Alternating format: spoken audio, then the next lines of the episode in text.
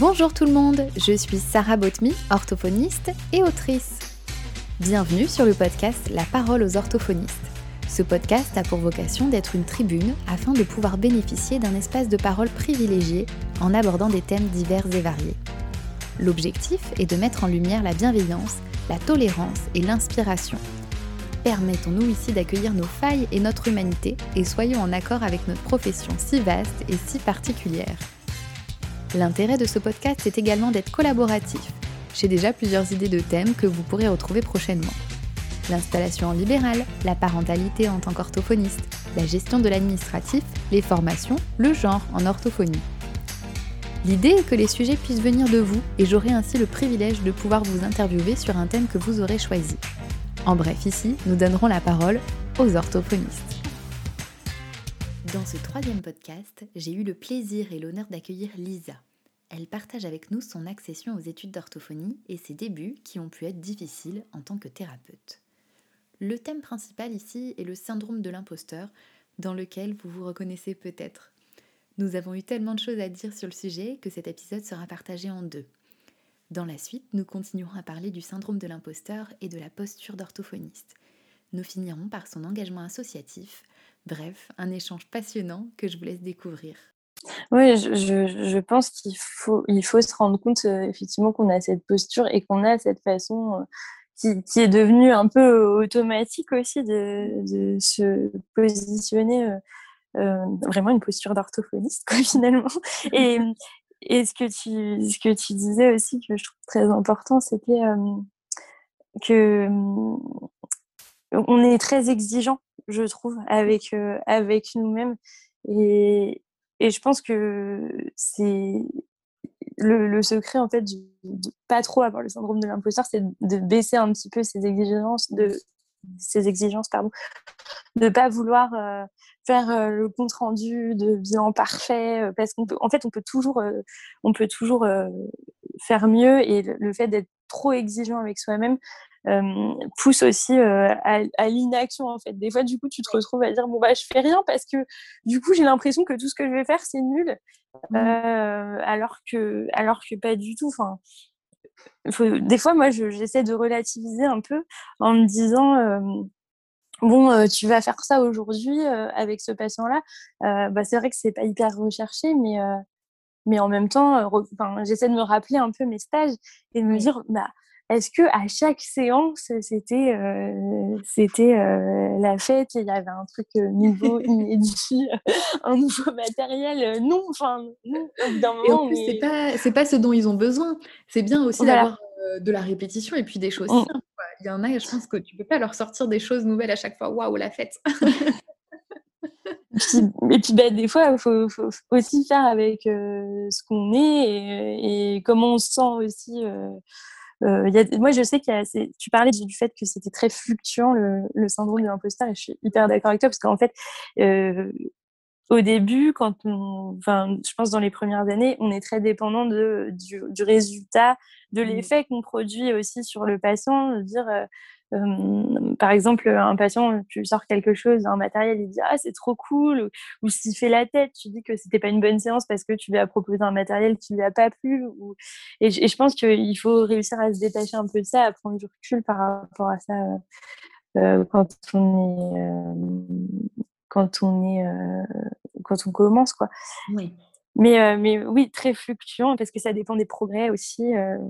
les jours où il y a des jours où tu vas te dire ah j'ai vraiment fait une bonne journée et puis des jours où tu vas te dire oh là là c'est vraiment pas très recherché ce que j'ai proposé aujourd'hui et je pense que ça dépend aussi du coup de, de notre humeur et de l'énergie qu'on a à fournir parce que ben, on est on est des humains et des fois euh, euh, et puis il y a des jours où on est plus plus à même d'être créatif que d'autres aussi. Enfin il faut pas se mettre trop la pression par rapport à ça aussi je pense c'est ça et, mmh, et en fait ça rejoint une chose, enfin j'en parle souvent ça aussi, j'avais l'impression, moi j'ai été très contente des études qu'on a eues, j'ai trouvé que c'était un cursus qui était quand même assez complet. Par contre, il y a une chose que vraiment je déplore dans le cursus, c'était cette pression qu'on nous mettait, tu vois, sur ce que tu disais de, de la pression. Et moi j'avais vraiment l'impression, c'est peut-être pas partout pareil, mais qu'on nous culpabilisait, tu vois, en disant ben, un truc bête, tu vois, mais ce métier, vous le faites pas pour l'argent bah, en fait, c'est mon métier. Donc, euh, mmh. si à un moment, tu vois, j'ai envie de gagner ma vie aussi. Et du coup, c'était vraiment de se sacrifier, en fait, pour les patients. Et à chaque mmh. fois, c'était revenait, c'était oui, mais ce petit patient, il a besoin de ça, et lui, il a besoin de ça, il faut que vous soyez là, il faut aller aux équipes éducatives, il faut faire ci, il faut faire ça. Et à un moment, comme tu dis, en fait, on est juste humaine et, mmh, on fait comme on peut, et, et c'est notre travail aussi, c'est pas notre vie, c'est notre travail. Et moi, je trouve que ça, c'était super compliqué parce que j'avais l'impression, tu vois, de pas de pas considérer ça, euh, tu vois, comme un sacrifice avant les études. Et en fait, après les études, j'étais vraiment là-dedans, où je me disais, euh, moi, je passe au second et c'est les patients au premier plan. Et là, je suis en train de revenir dessus. Tu vois, là, par exemple, je me suis rendu compte que euh, je connaissais tout l'emploi du temps de certains patients. Je me dis, c'est pas possible. Enfin, au niveau de la charge mentale, c'est pas possible. Il faut que je me ressente sur moi et à eux aussi de se prendre en charge. Et on ne peut pas être présent pour tout le monde. Et, et, voilà, aussi, comme tu disais, ça dépend des progrès. Et des fois, les progrès, c'est pas imputable à nous aussi. Des fois, c'est le patient qui pas, est pas du tout disponible pour la séance ce jour-là. Mmh. il y a des choses qui sont compliquées à la maison et du coup, bah, il n'est pas disponible non plus pour des progrès, même sur le long terme. Et je trouve que c'est ça qui est difficile, c'est se dire que nous, des fois, on, enfin, on fait tout ce qu'on peut, mais euh, c'est pas notre faute, entre guillemets. Mmh. Bah oui, oui je, suis hyper d'accord, euh, rebondis sur ce que tu disais par rapport aux études. Je pense que autant, euh, autant euh, en, cours qu'en stage, mmh. après, ça dépend des maîtres de stage. Parce que moi, j'ai eu des maîtres de stage qui, qui me disaient justement qu'il fallait faire attention à, bien euh, couper et à pas se laisser trop envahir par la charge mentale du métier. Donc j'ai eu des maîtres de stage très chouettes par rapport à ça, mais euh, mais c'est vrai que je trouve que globalement dans la culture de la profession. Alors je ne sais pas si c'est parce que c'est une profession euh, majoritairement féminine. Oh, ça, je pense que ça joue. Hein. mais, mais en fait, il y, a une pression, euh, alors que finalement, c'est une, profession qui est relativement euh, bienveillante et, mmh. les orthos sont relativement bienveillantes entre elles. Mais, euh, mmh. mais je pense qu'en fait, on se met la, pression pour être la meilleure orthophoniste possible. mais parce que aussi, je pense que c'est inhérent à, tous les, à toutes les professions de, de soins. Je me rappelle d'en avoir parlé quand j'étais en stage à l'hôpital avec, avec des infirmiers. Et c'est vrai que en fait, on, a souvent l'idée qu'on fait un métier de soin par, euh, par vocation et mmh. que du coup, comme tu disais, on ne fait pas ça pour l'argent et que euh, et qu'on fait ça pour les patients et qu'on devrait s'oublier, euh, etc. Mais la réalité, c'est que ça reste, comme tu disais, un métier et que qu'il faut savoir apprendre à en couper aussi parce que parce que bah, sinon, je pense qu'on s'y perd hein, vraiment. Enfin, il, faut faire, il faut faire très attention à ça. Et, et je pense que cette exigence vient du fait aussi que, que beaucoup d'orthophonistes sont hyper exigeantes avec elles-mêmes. Euh, je dis elles parce que bon, par rapport à la majorité, mais, mais euh, je pense que je pense qu'il y, y, en a beaucoup qui, qui se demandent énormément. Oui. Et, et du coup, euh, on se retrouve avec des situations où euh, tu as par exemple l'ancien bah oui mais l'ancienne orthophoniste euh, faisait euh, mmh. faisait ça euh, elle nous laissait l'horaire qu'on voulait elle faisait ça etc bah oui mais avec moi c'est pas comme ça que ça se passe et, mmh. et du coup tu es, obligé de du coup tu te sens moins sympa moins moins bienveillante moins et je pense qu'il faut réussir aussi, au fur et à mesure que la profession grandit et qu'elle change, il faut réussir à, s'éloigner un petit peu de, ce stéréotype un petit peu et de mmh. voilà. de, de, enfin moi, j'avais déjà entendu ça euh, par un maître de stage qui avait dit oui, l'orthophoniste, c'est le stéréotype de la bonne femme qui joue. Et en fait, mmh. euh, c'est tellement faux, c'est tellement faux. Et... C'est tellement faux. et comme tu disais, ouais, c'est bien de se détacher de ça. Et je trouve que c'est super difficile de mettre des limites parce que, en fait, ouais, nous, on n'a pas des clients, on a des patients, on a des gens qui mmh. ont des troubles. Et du coup, c'est compliqué de, de, dire non. Mais en mmh. fait, c'est primordial parce que moi, je me suis rendu compte que pendant la première année, tu vois, je me suis retrouvée à revenir un jour où je travaillais pas pour faire une séance. Et en fait, Mmh, ça, mmh. je me non, c'est pas possible. Maintenant, c'est quelque chose que, que je fais plus. Et mais les premières fois où j'ai dit, bah, comme, euh, comme toi pour l'orthophoniste qui était titulaire, elle disait, ah, bah, nous, elle faisait comme ça. La première fois où j'ai dit, bah, c'est son fonctionnement, mais moi, je fais autrement. Mmh. Donc, moi, c'est comme ça. J'ai essayé de rester super sûre de moi, mais à l'intérieur, horrible. Mais au final. je pense que c'est. Ouais c'est un peu un numéro d'équilibriste à chaque fois pour trouver le, bon équilibre entre euh, bah, je ne suis pas euh, trop euh, la bonne ortho mmh. voilà, qui joue avec les enfants et qui, qui, est bien sympa, mais je ne suis pas trop dure non plus parce que je, je suis en, un métier de, de soins et que, que je ne peux pas non plus gérer mes, mes patients comme je gérerais des clients. Mais, mais je pense que c'est un équilibre à trouver et que au plus on trouve cet équilibre, au plus on devient crédible aussi vis-à-vis des, des, des, patients, vis-à-vis des parents et, et, des autres. Voilà, j'ai fait ce qui était juste pour moi, même si je, je, pourrais toujours pousser les murs, etc. Et on est aussi confronté au problème des, des listes d'attente ah, et, des, et des mmh. gens qui nous appellent et et auquel on est obligé de dire euh, bah, nous, euh, il n'y aura pas de rendez-vous la semaine prochaine euh, mm. pour un bilan parce qu'on a besoin de liste d'attente, etc. Et, et ça nous fait mal de dire ça, mais en même temps, c'est pas de notre faute. Donc, donc il, faut aussi, il faut aussi réussir ouais, à trouver un équilibre par rapport à tout ça. C'est vrai que c'est pas évident, mais Ouais. Ah, mais c'est sûr que c'est pas facile, mais comme tu disais, en fait, moi j'ai réalisé ça, enfin un remplacement que je faisais. En fait, elles écrivaient toutes les demandes sur un tableau Excel et enfin il y en avait du coup tous les jours, tous les jours. Et en fait, j'ai réalisé ça quand j'étais en train d'écrire le 870e nom, où je me suis dit, enfin après je sais plus sur combien d'années c'était, c'était sur plusieurs années. Et il y a sûrement des gens qui ont trouvé entre temps. Et quand j'ai écrit le 870e nom, je me suis dit, mais en fait, enfin, euh, je peux pas prendre tout le monde, c'est pas possible. Et comme tu dis, en fait, mmh, mmh. c'est pas, de notre fait. Et du coup, c'est pour ça qu'à partir de ce moment, je sais pas si c'est quelque chose que tu fais aussi, mais j'orientais les gens sur euh, Allo Ortho, qui a été fait par la FNO, du coup, pour trouver des réponses aussi.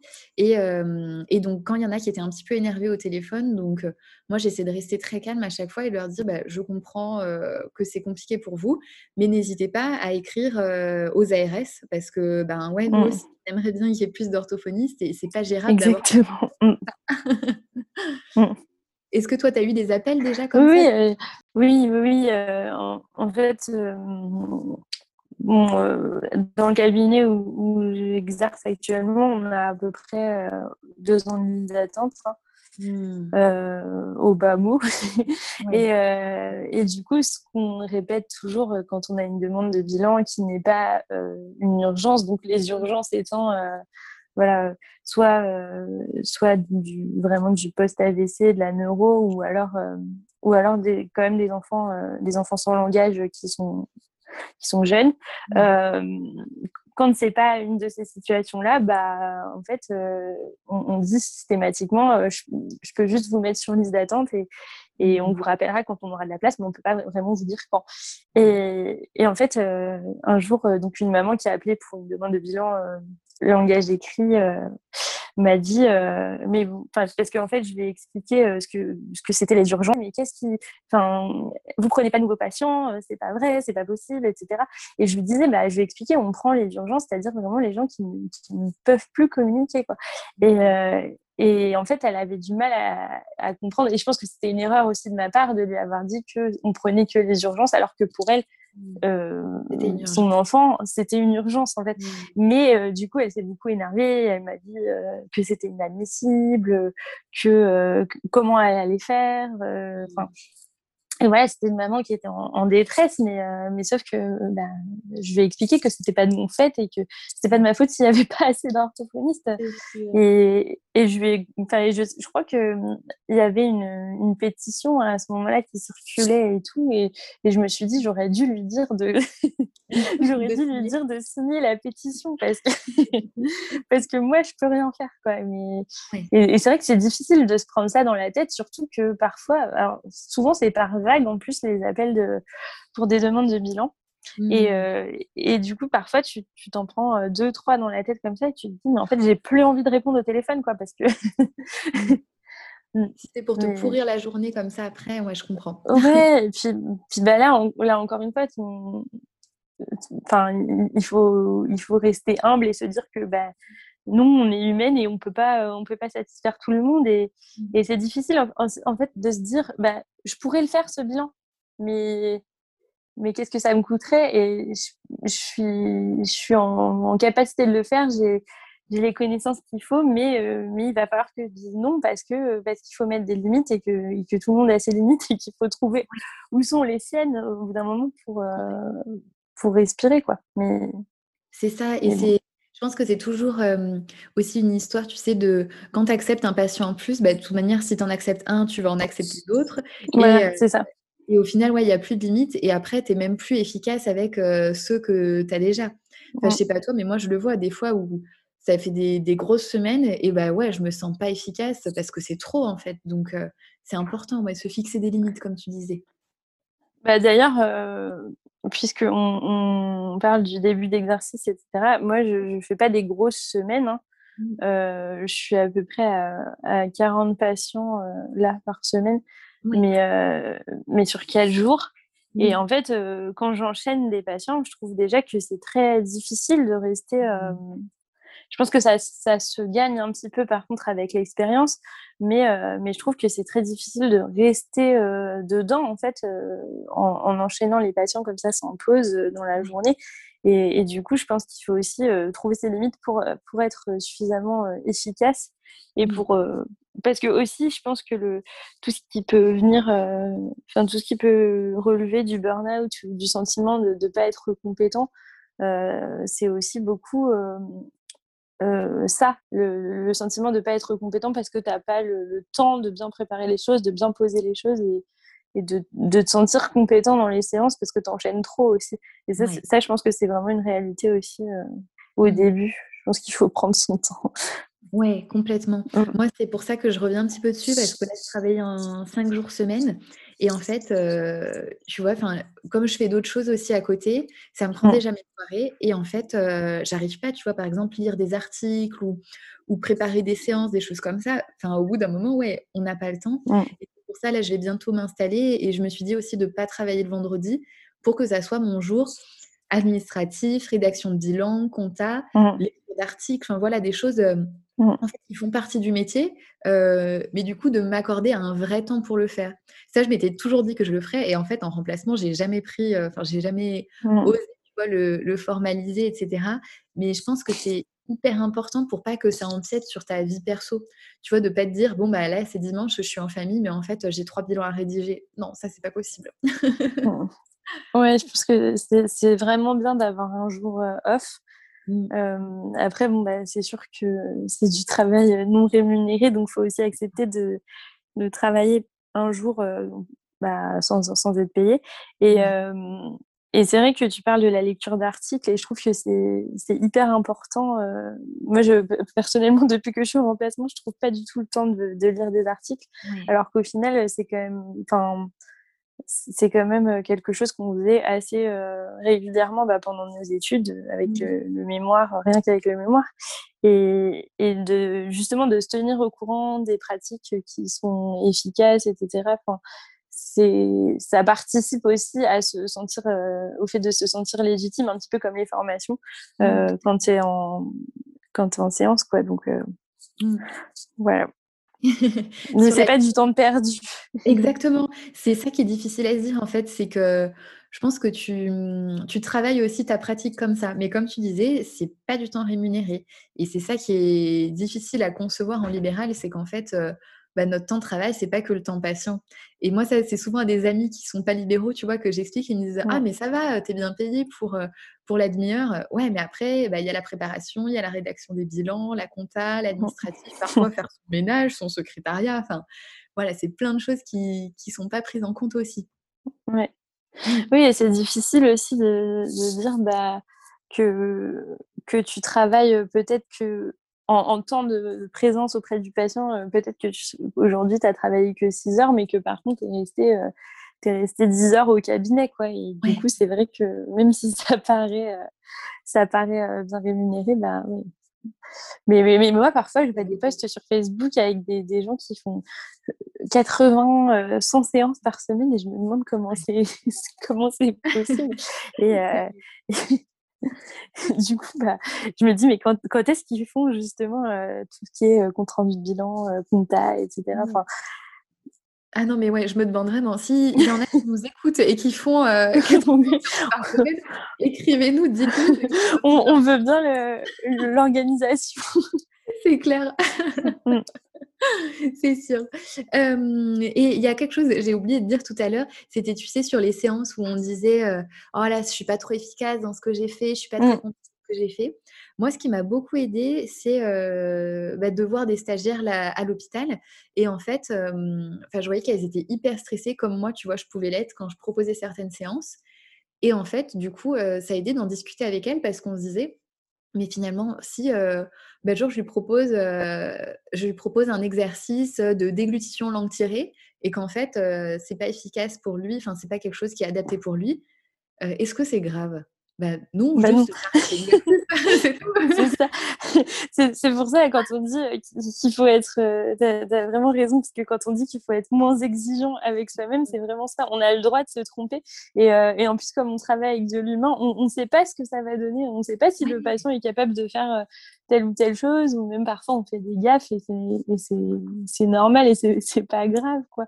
Et, et, vraiment relativiser sur nos erreurs quoi parce que personne personne n'est infaillible, c'est sûr. Et je pense qu'on a été beaucoup, quand on parlait des études et des stages plus particulièrement, en, stage, on a été beaucoup euh, confrontés tout le temps au regard plus ou moins bienveillant de son maître de stage et que ben, on a été on a, on a, appris en fait à être évalué tout le temps en situation de, de, travail.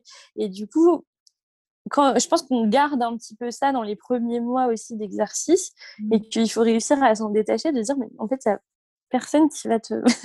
il y a personne qui va te dire non, euh, c'est pas bien ce que tu fais.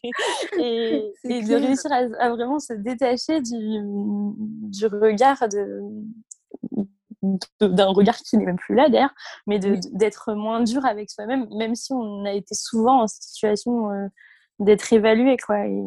Et, on n'est plus on n'est plus évalué en fait. Il faut vraiment se dire ça on, nous a donné notre diplôme donc c'est que quand même quelque part on, le mérite et que et que euh, et que euh, on, est des orthophonistes et du coup maintenant on n'a plus besoin de, s'évaluer constamment. Et c'est vrai qu'on a souvent euh, enfin en plus depuis les cinq ans d'études on est on est beaucoup dans dans le BP, dans les choses qui doivent mmh. être euh, prouvées. Euh, on se dit qu'il faut tout le temps, tout le temps, tout le temps. Euh, enfin, on, nous a appris qu'il fallait tout le temps prouver tout ce qu'on faisait, l'efficacité, etc. Le résultat, et, et bien sûr que c'est important, mais, mais c'est, je pense qu'il faut savoir s'en détacher un petit peu aussi parce que sinon, sinon on est trop, trop, trop, trop exigeant avec soi-même. C'est vrai que moi, le BP, tu vois, mmh. je le, je le vois pas comme, comme une évaluation de moi-même, enfin de ma personne. entre guillemets. Euh, c'est vrai que je trouve que ça m'aide bien dans la pratique parce que ça fait un petit peu comme une ligne directrice et de voir avant après et, et ça va. Enfin, en tout cas, je sais pas si c'est pour tout le monde pareil, mais moi, tu vois, j'arrive à me dire, en fait, c'est pas ma capacité d'orthophoniste qui est jugée, c'est juste on essaye de faire un meilleur travail en s'appuyant sur la littérature et pour le patient dans ses intérêts, etc. Mmh. Mais c'est vrai que oui, vas-y, pardon. Non, mais oui, oui, je suis, je suis hyper d'accord avec ce que tu dis et je trouve que c'est, comme on disait tout à l'heure, ça permet de, se sentir plus légitime, mais, euh, mais qu'il ne faut pas que, il faut, il faut pas justement qu'on reste dans l'évaluation de, de nous, de notre, de notre façon d'être, mmh. mais, mais plutôt de, de se sentir légitime grâce à, enfin, que, que ce soit une aide et pas un frein, quoi, vraiment. Oui, mmh. complètement. Et c'est vrai que sur les erreurs ou les petites bourdes qu'on peut faire, en plus, je sais pas si tu as remarqué, mais à chaque fois, les patients, ça les rassure vachement, en fait. Moi, tu vois, j'ai aucun patient qui s'est dit ah bah elle s'est trompée, tu vois, à chaque fois on en rigole, je fais ah bah pardon, enfin j'ai fait n'importe quoi ou tu sais on en rigole et, je trouve que ça Oula, j'allais y arriver, dédramatise beaucoup. oui, puis, puis ça les fait rire souvent et, mmh. en fait c'est ça le, plus important et, et au final tu as tu apprends à, à plus hésiter avant de proposer des choses ou, voilà, le jour où ça convient pas, bah, bah tant pis, en fait. Tu te dis, bon, bah, j'aurais essayé ça. Et puis même, justement, on parlait des choses qui sont, par exemple, les, les thérapies qui sont aussi prouvées, tout ce qui est un peu BP, parfois. Mmh parfois bah, tu proposes un truc et tu te dis ouais, c'est sûr ça va marcher. Et en fait parce que parce que ça doit coller avec cette pathologie c'est ce qu'il faut quoi. Et, et, en fait parfois ça ça marche pas du tout. Mais mais le truc c'est que tant que tu te lances pas tant que tu testes pas les choses tu tu peux pas savoir si ça ça va marcher. Et parfois tu tu te rates une fois et justement tu enfin c'est là qu'il faut être un peu humble de se dire bah, peut-être qu'il faut que je le repropose une deuxième fois, même si la première fois, ça a été un échec cuisant pour moi. Euh, peut-être que là, c'était pas les bonnes conditions et que je peux le proposer encore une fois sans que, sans que ce soit, euh, sans que ce soit euh, une épreuve pour moi, quoi, comme quand j'étais stagiaire. Complètement, je suis vraiment d'accord avec toi. Je pense que là, on a fait pas mal le tour sur le syndrome de l'imposteur, etc. Et, et c'est vrai, comme tu disais, moi, ce que je voulais qu'on retienne aussi, c'est que c'est fluctuant.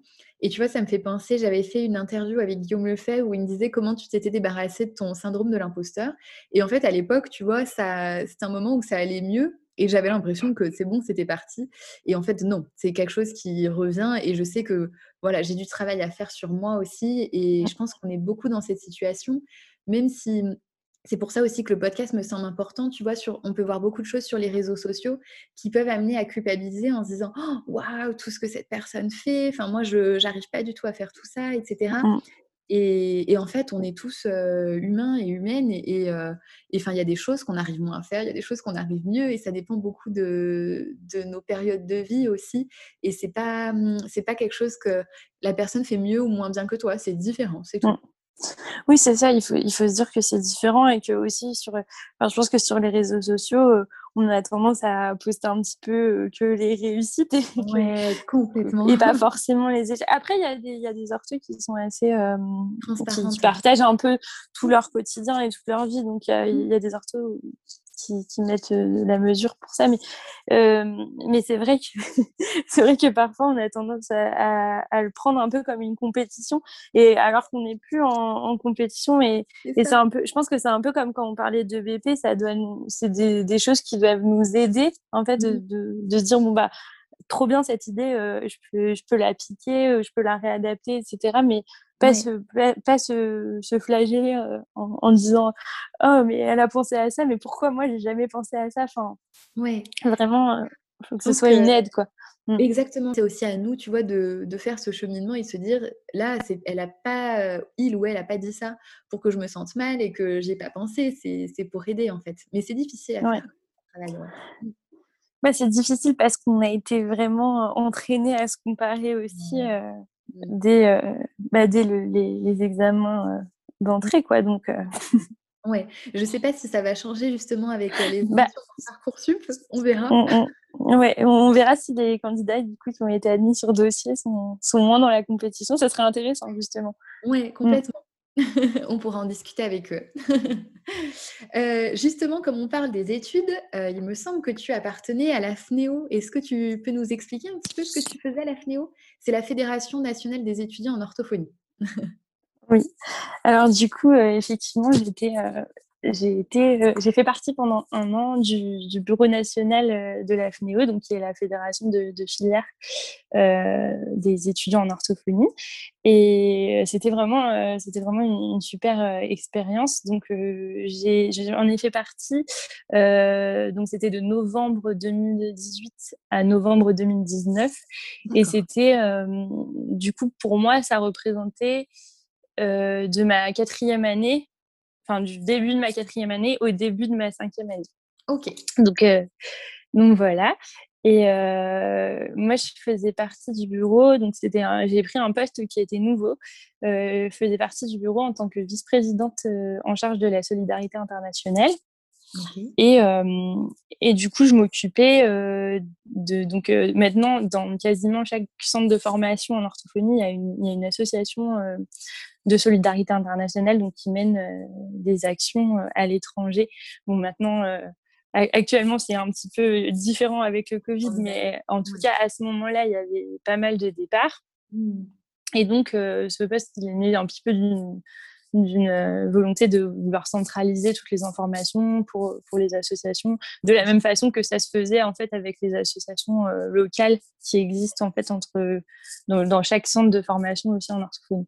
Et, euh, et du coup, mon expérience à la FNEO, ça a été. donc, il faut savoir que déjà, on, on bougeait beaucoup. donc, ça, ça, représentait à peu près un week-end un week-end par mois au minimum euh, loin de, de, chez moi. Et, euh, et donc, c'était euh, c'est vraiment très, très. j'ai dû composer aussi à ce moment-là avec, avec les études, mais c'est arrivé à un moment aussi où je pense que j'avais besoin de faire autre chose à ah. côté de l'orthophonie. Tout tournait un petit peu trop autour des cours et, euh, et des stages. Et je pense que j'avais besoin de, de m'ouvrir à quelque chose euh, en plus. Et, et l'associatif euh, est vraiment tombé à pic pour ça. Et, et c'était vraiment une, très belle, très très belle expérience. De déjà parce que moi j'aime beaucoup notre métier, j'aime beaucoup notre filière.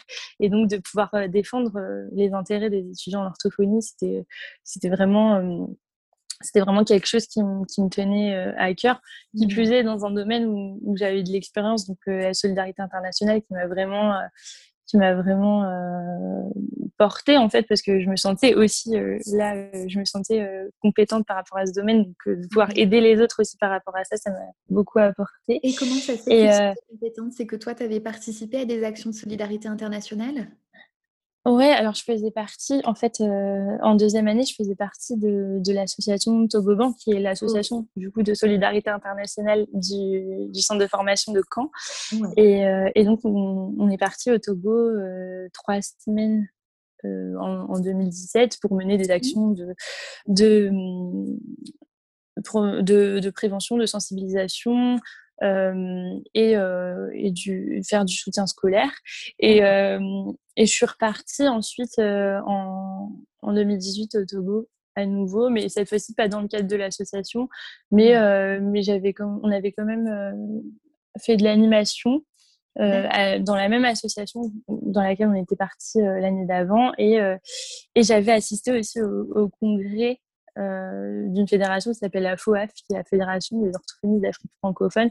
Donc, il y avait aussi plein, plein d'orthos euh, français euh, qui, qui, faisaient des interventions. Donc, c'était aussi hyper intéressant enfin, sur, sur les échanges qu'il y avait eu entre le, Togo et, et, la France par rapport à l'implantation du métier d'orthophoniste là-bas. D'accord. Et donc, voilà. Donc, j'avais un peu tout ça dans mon bagage, entre guillemets. Et, euh, et, ça m'avait aussi amené à, à, me poser beaucoup de questions euh, sur l'orthophonie, sur, sur l'exercice du métier. Euh, voilà, parce que mener des actions de sensibilisation quand tu es en deuxième année, voilà, ça, ça, soulève aussi plein de problèmes. Je m'étais beaucoup questionnée par rapport à, à l'éthique, par, rapport euh, par rapport à la dimension culturelle, par rapport à plein de choses. Et du coup, le, la, la FNEO et la création de ce poste m'a permis vraiment de de, bah, de, de, mettre en, en, en, application tout ce que, toutes les questions que je m'étais posées et de pouvoir réfléchir aussi tous ensemble avec, euh, avec les associations. Est-ce que ce qu'on fait, c'est pertinent? Est-ce que euh, est-ce que c'est éthique? Est-ce que par rapport à, euh, à l'exercice de l'orthophonie, c'est bien aussi? Enfin, on, on s'est posé vraiment plein de questions et ça m'a vraiment aidé euh, moi aussi parce que j'ai appris plein de choses en fait sur euh, sur les origines du métier, sur euh, sur notre champ de compétences, sur notre légitimité et, et c'était vraiment enfin ça m'a vraiment appris beaucoup beaucoup beaucoup à, à plein de niveaux. Oui. Et puis euh, et puis bah la FNEO c'était aussi c'est un peu du dépassement de soi en fait parce que bah, forcément euh, il fallait il fallait voyager euh, donc un peu partout en France euh, pour pour les différents événements pour représenter la FNEO pour, représenter, pour représenter pardon les étudiants en orthophonie. Et, et, du coup voilà il y avait, il y avait des week-ends de formation il y avait des conseils d'administration il y avait de la représentation enfin il y avait plein de choses. Et, et c'était vraiment une année une année incroyable qui s'est terminée à Lyon par le congrès. Et, ah, il me semblait que je t'avais vu déjà. ça, je me disais quelque chose. Et, et, du coup, c'était vraiment une, une, super, une super année. Euh, et en fait, au niveau compétences personnelles qui me servent aussi aujourd'hui dans, dans ma pratique de tous les jours, déjà, j'ai acquis une, une, capacité de travail, je pense, qui est un petit peu, qui est un petit peu euh, intéressante parce que j'arrivais, euh, en fait, on, du coup, on, bossait la journée, euh, nos stages, nos cours normalement, et puis le soir, en fait, on rentrait chez nous et puis, puis on continuait de bosser pour la Et, et du coup, ça c'est intéressant. Ça m'a appris aussi à travailler beaucoup avec les autres parce qu'en fait, on, on collabore beaucoup. Euh, à la FNIO puisqu'on est dans un bureau et, et aussi avec, euh, avec les différentes associations locales. Et puis ça m'a appris, euh, ça m'a appris à beaucoup aussi au niveau créativité parce qu'en fait la FNEO cherche toujours de nouveaux projets à, à mettre en, en, œuvre et du coup il faut, il faut toujours faire avancer les choses et, et il faut être créatif et, et, et, toujours euh, penser un petit peu euh, un petit peu différemment. Et du coup à ce niveau-là je pense que ça c'était très porteur aussi. Et puis euh, à titre un peu plus personnel quand je enfin il faut savoir qu'avant je parlais vraiment tout doucement. Quand je suis arrivée en orthophonie je parlais vraiment ouais, je parlais vraiment tout doucement. Et je suis arrivée dans mon premier stage en troisième année mon premier stage en, à l'hôpital avec euh, donc euh, en UNV avec des patients euh, post AVC et, et, ma maître de stage m'a dit bon bah par contre ça va pas du tout tu parles vraiment très très doucement et je sais pas quelqu'un qui compte, toi ou pas? Non, pas du tout. Non, jamais. Enfin, je le savais parce que, parce que mon entourage me le disait, mais je ne m'en rendais pas. Enfin, j'arrivais pas trop à faire autrement, en fait. Et, et, du coup, c'est seulement euh, c'est seulement euh, avec l'arrivée de la FNEO, j'avais du mal aussi à parler en public. C'était vraiment quelque chose qui était hyper impressionnant pour moi. Et, euh, et, quand je suis arrivée à la FNEO, bah, j'ai dû apprendre en fait. J'avais pas le choix, donc j'ai dû apprendre. C'était très difficile pour moi. Et, et j'ai appris à poser ma voix, j'ai appris, j'ai appris à, à parler en fait tout simplement. Et, euh, et après euh, c'était euh, c'était totalement différent. Enfin ça a vraiment tout changé à ce niveau là aussi et, et, voilà pour tout ce qui est éloquence parler en public c'est l'associatif c'est vraiment c'est vraiment un tremplin. c'est un tremplin. C'est c'est génial donc voilà. Donc c'était vraiment une super expérience. Et puis et puis, c'était euh, c'était une fierté aussi, je pense, d'être engagée euh, dans, une, dans une asso qui fait avancer les choses et, et, euh, et, qui, et qui défend la profession, en fait, parce que bon, ça a toujours été aussi un petit peu le, le credo, le, principe, de, le credo de dire de dire bah, qu'on a la chance d'être d'être une profession hyper riche et, hyper et hyper bien formée maintenant et, et de, d'asseoir aussi un petit peu notre légitimité. Génial. Et du coup, est-ce que tu, mmh, tu adhères ou tu fais partie d'un bureau d'une autre association maintenant que tu n'es plus étudiante? Alors, euh, bah maintenant, je suis adhérente euh, à, à l'AFNO. je suis adhérente euh, à mon syndicat. donc, l'AFNO, ça se découpe en, en territoire. Donc, je suis adhérente à mon syndicat euh, régional et à mon syndicat euh, départemental. Euh, pour l'instant, je fais, je fais partie d'aucun bureau. Oui. Parce que bon, bah, je suis un petit peu les actualités, mais le jour où il y aura des besoins dans une commission, je, je, je, me porterai volontaire, c'est sûr. Mais, mais c'est vrai que pour l'instant, je n'ai pas trop enfin, je suis pas vraiment rentrée dans un bureau aussi parce que euh, je sais pas trop combien de temps je vais rester euh, euh, ici. Ah, enfin, en, tout cas en Normandie, je, je pense que voilà, là, le projet c'est un petit peu de voyager, donc c'est pas forcément le moment de, de se de, de, prendre voilà, de s'engager dans un bureau territorial. Et puis, euh, mais en tout cas, je suis de, de près tout ce qui se passe et, euh, et je suis, j'ai toujours été aussi hyper intéressée par la prévention. Donc, il faut savoir euh, qu'il y a des, il y a des associations de, de prévention oui, tu fais en orthophonie, mmh. qui sont, ouais, je, je, voulais dire ça aussi, qu'il y a des associations de prévention en orthophonie qui sont présentes un petit peu sur, sur tout le territoire, qui sont mmh. plus ou moins liées aux, syndicats, aux syndicats régionaux. Et en fait, donc en Normandie, il y en a une.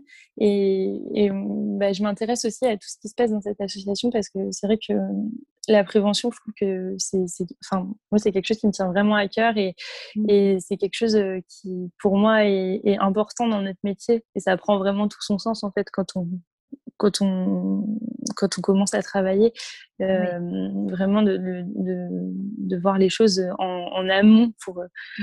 pour euh, prévenir l'apparition des troubles, etc. Et c'est, enfin, c'est vraiment, c'est vraiment important. Et puis, euh, et puis voilà, je continue à suivre aussi un petit peu ce qui se passe dans, dans Orthophonistes du Monde. D'accord. L'associatif, c'est pas fini, mais euh, ouais. c'est pas pour tout de suite. Euh, j'ai pas, ouais, j'ai pas d'engagement fort en tout cas cette année. Oui, D'accord, ok. justement, on mettra peut-être les, mmh, les, coordonnées des associations de prévention, comme tu disais, parce que c'est vrai, tu vois, par exemple, moi, je suis à Toulouse, je sais laquelle c'est, et là, je vais à Lyon et je me suis pas encore renseignée, je connais pas du tout. Donc, c'est vrai que non, c'est... ça serait bien C'est vraiment important, oui. Mmh. Oui, complètement. On arrive vers la fin de ce podcast. C'était super intéressant déjà de pouvoir faire tout ce tour avec toi. Euh, j'aurais voulu te demander comment tu te vois dans un an, cinq ans et dix ans. Alors, j'ai pas, j'ai pas trop euh, réfléchi à la question, mais ça sera spontané. Euh, dans un an, alors pour l'instant, je me vois un petit peu voyager, mais c'est pas facile de se projeter avec le, le Covid. Donc, j'avais un peu le projet de partir faire des remplacements en, dans les dom en fait, mais, mais du coup, je sais pas trop dans quelle mesure ça va être possible. Donc, mmh. dans un an, je me vois plutôt toujours en, remplacement et plutôt avec en voyageant un petit peu par intermittence. Ouais. dans, dans cinq ans, tu m'as dit? Oui. Dans cinq ans. dans cinq ans, euh, bah, je pense que je, me vois plutôt euh, installée. Oui. Euh, je me vois plutôt installée parce que j'aimerais vraiment avoir mon, cabinet à terme pour, vraiment avoir mes patients et les projets thérapeutiques qui vont avec. Est-ce que tu as une idée de la zone où tu voudrais t'installer? Bah non, mais après, euh, après, euh, j'ai quand même beaucoup de, de copines ortho ici en Normandie, donc donc je j'exclus pas de, de, revenir ici pour euh, pour ma première installation. et puis et puis bah voilà, j'aimerais bien m'installer avec mes copines, ça c'est une certitude. Et et puis bah dans et puis, et puis aussi euh, m'investir en parallèle, du coup, évidemment, euh, dans l'associatif. Génial. Et, et, dans dix ans, euh, bah, je sais pas. un, un, un, petit peu la même chose, puisque si dans cinq ans, euh, si dans cinq ans, il y, a, y, a, un projet en fait de, de vraiment m'installer, je pense que dans dix ans, bah, je, serai, je serai toujours installée. Après, on ne sait pas ce que ce que la vie nous réserve. Donc, et ce qui est très pratique avec notre métier, c'est que euh, c'est qu'on peut euh, un peu euh, se laisser porter mmh. où, le vent nous amène et, et, on est un petit peu sûr quand même de, de toujours avoir du travail. Donc ça, c'est quand même un gros avantage. Un gros avantage, oui. Mmh. Complètement. Mmh. Ok, et du coup, on arrive à la dernière question de ce podcast. Toi qui as la parole aujourd'hui, quel message aimerais-tu faire passer aux auditeurs et aux auditrices? Je voudrais dire que déjà, euh, on a vraiment la chance euh, d'avoir un métier euh, qui est hyper riche de, possibilités et, qu'on peut et qu'on peut vraiment en faire un petit peu ce qu'on veut. Et, je trouve que c'est hyper important de, laisser s'exprimer notre, notre personnalité à travers ça et de ne pas se brider et je pense que ouais, si j'ai vraiment envie de dire quelque chose aujourd'hui, c'est ça, de, de garder à l'esprit qu'en fait, on peut être un peu l'ortho qu'on a envie d'être. Et, euh, et, et surtout de, de, pas, de rester fidèle à soi-même, de pas se de pas se perdre ou de pas essayer d'être quelqu'un d'autre et, en fait vraiment d'être nous-mêmes en tant qu'ortho. C'est vraiment ça que, que j'ai envie de dire. on a chacune des personnalités différentes. Voilà, c'est ça. Et, et, que en fait, c'est aussi en étant, en étant nous-mêmes qu'on sera la meilleure ortho possible, je pense. Génial. Bon, en tout cas, merci beaucoup Lisa d'avoir euh, été là avec moi sur la parole aux orthophonistes. C'était un réel plaisir d'échanger avec toi. Euh, et tu bah, merci de m'avoir invité. Avec plaisir. Tu parlais d'éloquence et c'est vrai que je trouve que tu, tu as vraiment beaucoup d'éloquence. Donc, c'est vraiment euh, un plaisir de t'entendre parler. merci, c'est très gentil. Et merci encore euh, de m'avoir invité. Et, merci aussi pour ce projet qui est vraiment chouette, le podcast. c'est gentil. Merci beaucoup. Avec plaisir. Et je te dis à très bientôt. À bientôt. Si vous avez envie d'aborder un thème, d'être interviewé ou de réagir à un épisode de podcast, venez me le dire sur le compte Instagram du podcast La parole aux orthophonistes.